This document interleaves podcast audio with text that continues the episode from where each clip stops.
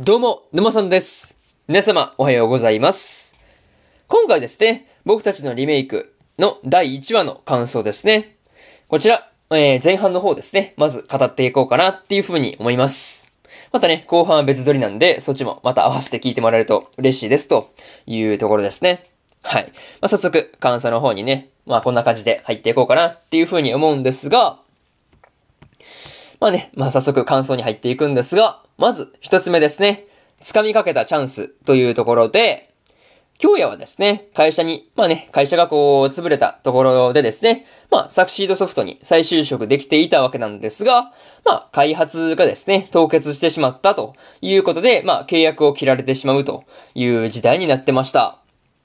まあね、うん、せっかくこう、A 子との出会いを経てですね、こう、なかなかうまくいきそうな感じがあったのに、なんかこう、うん、惜しい感じの結果に終わっちゃったなっていうところですよね。まあそういうところ思ったりしました。うん、なかなか、ね、なんか結構軌道に乗って、あ、これいけんじゃないとか思ってたところで、まあ結局ダメだったっていう話なんですよね。そう。なかなかなんかリアリティ高いというか、なんかね、なんていうか難しいですけどね。なんかそんな感じあるよねっていうのは見ていて感じました。うん。まあ、京也がですね、資料などがですね、こう、山積みになった、その部屋の整理をですね、うまくこなして、そこからのディレクディレクションですよね。ディレクションの方も、こう、うまく回していってるっていうのを見ているとですね、こう、なんというか、仕事ができるっていう感じで、あ結構すげえなーっていうのを思って、この辺のシーンをね、見ていたよっていう話ですね。うん。まあ、それにですね、こう、開発が凍結されたっていうことを伝えるときとかですね、こう、まあ、時にですね、まあ、A 子はこう、悔しそうに、まあね、こう、まあ、拳こう、ギュッと握ってるところをね、まあ、こう、映してくれるっていうところで、やっぱこう、悔しかったんだろうなっていうところが、まあ、よく伝わってくるというか、うん、まあ、その、悔しそうにしてるっていうのがすごいこう、印象的というかね、なかなかそういうシーンだったなっていうところだったんですよね。うん。またですね、開発が凍結されたっていう時のね、こう、チームメンバーですよね。が、まあ、今までの頑張りは何だったんだっていう風に、まあ、言ってることに関しては、まあ、ごもっともっていう感じですよね。そう。開発凍結っていうのは結構辛いよねっていうのは見ていて思ったなという話で、まず一つ目の感想である、掴みかけたチャンスというところ終わっておきます。で、次、二つ目ですね。まさかの10年前にというところで、京也がですね、芸大の合格通知を、こう、まあ、くしゃくしゃに、まあ、した後で、こう、目を覚ましたら、まあ、10年前に戻っているっていうね、まあ、こう、結構驚きの、まあ、事態が起こっていたわけなんですよね。そう。まあ、そういうところが結構びっくりしたなっていうところでした。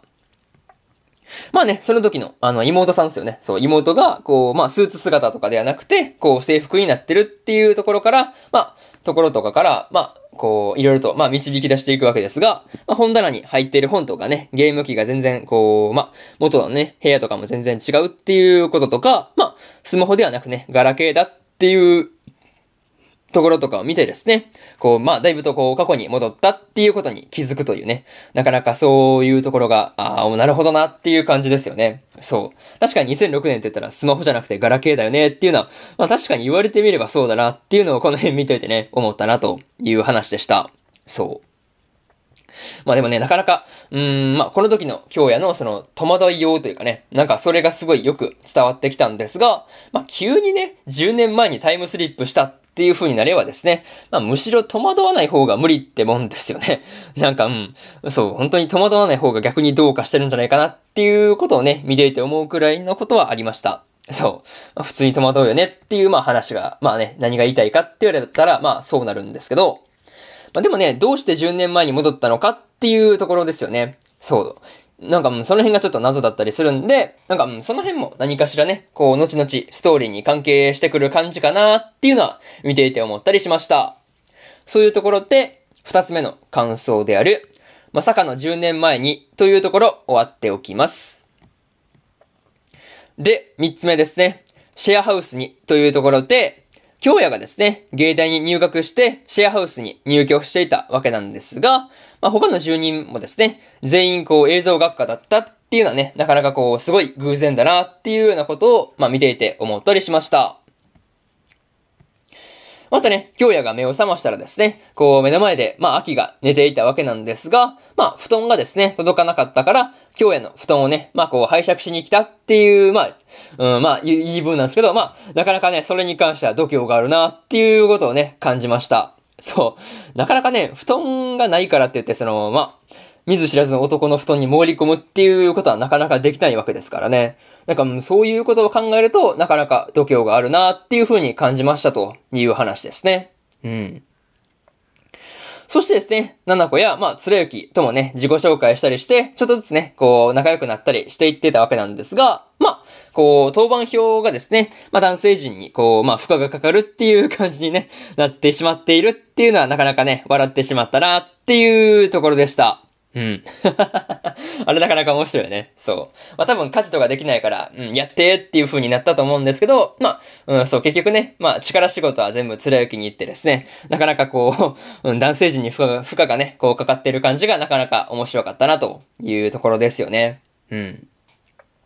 あとはね、こう、それぞれの呼び方をね、どうするのかっていう風な話にね、なった時に、こう、みんなはですね、普通にこう、まあ、下の名前で呼ばれていっているのに、まあ、秋だけね、こう、フルネームで、しのあきしのあきって言われてるっていうところですよね。そう。まあ、しのあきしのあきって呼ばれてるのも、なかなか面白かったな、というところでした。まあね、そういうところがそう、面白かったな、っていう話になるんですが、えー、とりあえず、こんな感じで、二つ目の感想である、シェアハウスに、というところ、終わっておきます。で、最後にというパートに入っていくんですが、またね、こう、1話の前半部分だけなんですけど、まあ、タイムスリップする前のね、こう、話が長かったから、まあ、より一層こう、まあ、1話の前半に関してはですね、すごく楽しくね、見れた感じがあったなっていうところでした。そしてですね、こう、シェアハウスの生活もですね、なかなかこう、まあ、賑やかですからね、なんかすごい楽しくなっていきそうっていう感じのメンツだ、メンツばっかだったんで、まあ、4人がね、どんな感じで親睦を深めていくのかっていうところもですね、楽しみだなっていう話ですね。そう。あとね、京也が過去に戻って、芸大に進学したことで、まあ、どんなこう、未来が待ってるのかなっていうのに、まあね、ことに関しても、まあ今から楽しみですというところで、えー、1話の前半部分のね、感想の方、終わっておきます。うん。で、えー、そうですね。えー、まあね、とりあえず後半部分をまた別撮りでするんですけど、えー、今日はね、他にも日本更新、まあね、するんですけど、えー、ビーチボーイリバーサイドの第1話の感想と、えー、もう一本、僕たちのリメイクの第1話感想の、えー、後半ですね。まあ、後半の、まあ、話で、これで2本ですね。更新してますんで、よかったらね、こっちの2本も、まあ、見てみてくださいという感じですね。うん。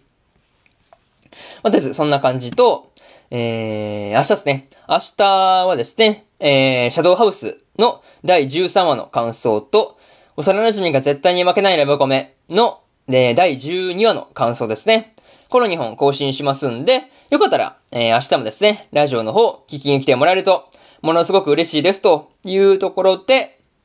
うん。えー、今回の、まあね、本日2本目のラジオの方、終わっておきます。